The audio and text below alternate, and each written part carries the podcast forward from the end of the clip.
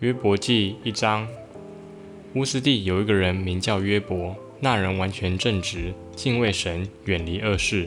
他生了七个儿子，三个女儿。他的家产有七千羊，三千骆驼，五百对牛，五百母驴，并有许多奴婢。这人在东方人中就为至大。他的儿子按着日子各在自己家里摆设筵席，就打发人去，请了他们的三个姐妹来。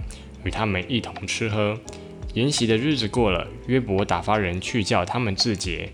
他清早起来，按着他们众人的数目献燔祭，因为他说：“恐怕我儿子犯了罪，心中弃掉神。”约伯常常这样行。有一天，神的众子来侍立在耶和华面前，撒旦也来在其中。耶和华问撒旦说：“你从哪里来？”撒旦回答说：“我从地上走来走去，往返而来。”耶和华问撒旦说：“你曾用心查看我的仆人约伯没有？地上再没有人像他完全正直，敬畏神，远离恶事。”撒旦回答耶和华说：“约伯敬畏神，岂是无故呢？你岂不是四面围上篱笆，维护他们、他和他的家，并他一切所有的吗？他手手所做的都蒙你赐福，他的家产也在地上增多。”你且伸手毁他一切所有的，他必当面弃掉你。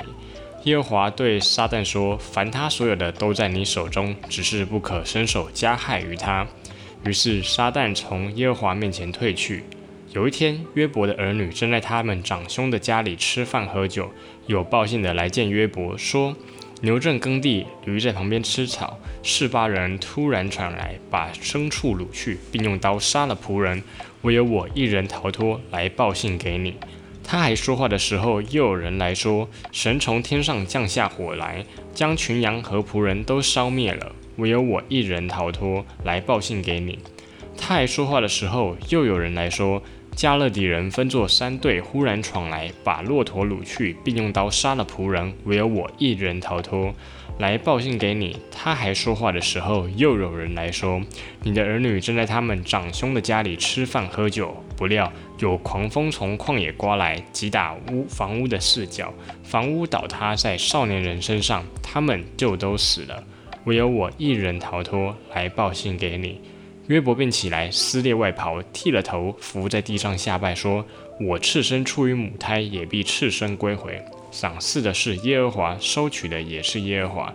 耶和华的名是应当称颂的。在这一切事上，约伯并不犯罪，也不以神为愚妄。大家好，欢迎来到大一小题进行式，我是大一。今天要来分享第五个圣经旧约人物，那就是苦难神学的代表约伯。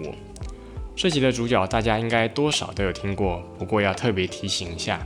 他不是那个被吞到鲸鱼肚子里的约拿，也不是被人家害死的拿伯，而是明明超虔诚却被魔鬼试探，接受了超多苦难的约伯。从经文其实可以看到，他原本是个超级有钱人，有钱有老婆孩子也有奴婢，结果苦难就是来的这么的突然，在一天之内，家里的畜生都被人掳去，仆人都被人杀死，孩子则莫名的被压死。就连他自己后来也是得了皮肤病，全身疼痛。如果是一个取得不义之财的坏人被神就地正法，那么大家一定会大快人心。但是约伯则是好人中的好人，结果却是遭到这样的无妄之灾，后面还要被老婆好妈吉来讥笑定罪，甚至是连一个路人的阿迪亚都要来念他个两句。而到了最后，终于得见主面的时候。想要傲娇耍一下脾气也不行，也是被神连连的诘问。但是神其实还是很有爱的，因为他最后不仅失而复得，重点是他得见神的面，可以真实经历到神，不再是风闻有神，而是亲眼见神，也真实体会到人的渺小与无知，更愿意俯伏在神面前，如同郑秀坚《诗人的眼睛》一书所言。借着一人约伯的无辜受苦，显明神对宇宙治理的主权，并教导我们人与神正确的关系是建立在神全能的恩典以及人对神的信靠与顺服之上，好叫最大的荣耀归给神。最后，从今天的这段分享，我们可以看到：一、魔鬼最爱攻击爱神的人，所以不要因为自己过得平顺而沾沾自喜。而要思考自己是不是对魔鬼太没有威胁性了。二，纵使不知道事情发生的原因是什么，可以向神来抒发情绪，但也不要过度去探究原因，因为有些时候那些原因不是渺小的我们所能明白的。三，纵有苦难与挑战让人感到无力与无助，神的爱还是一直都在。要坚信神最后有个美好的应许要成就。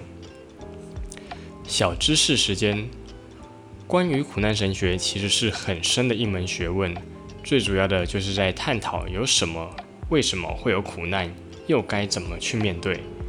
就我之前看到有别人的分享，其实就有讲到，苦难可以分成三个成因：一、做错事被惩罚，也就是自己犯的罪，也就是像是上一集的扫罗一样；二、前人做错事的传承，就是罪其实是会传承的，就像是扫罗的子孙，他们就莫名的就这样子死了。三则是一个奥秘，就是不要问我，我也不知道的那种。那这个就是约伯的状况。当然，我们是以上帝的视角来看，其实我们可以知道，神是很相信约伯，也希望可以透过这样的试炼来更加的熬炼他。不过，当我们是当事人的时候，其实是很难这样想的。通常只会想到啊，到底我们做错了些什么？就像是耶稣医治那先天就瞎眼的人一样，其实不是他的错，也不是他父母的错，乃是要借此来成就神的旨意。最后，希望大家如果还听得满意的话，欢迎分享加订阅。如果大家有什么问题或想法，也欢迎到 IG 或 Apple Podcast 留言哦。谢谢大家，大家拜拜。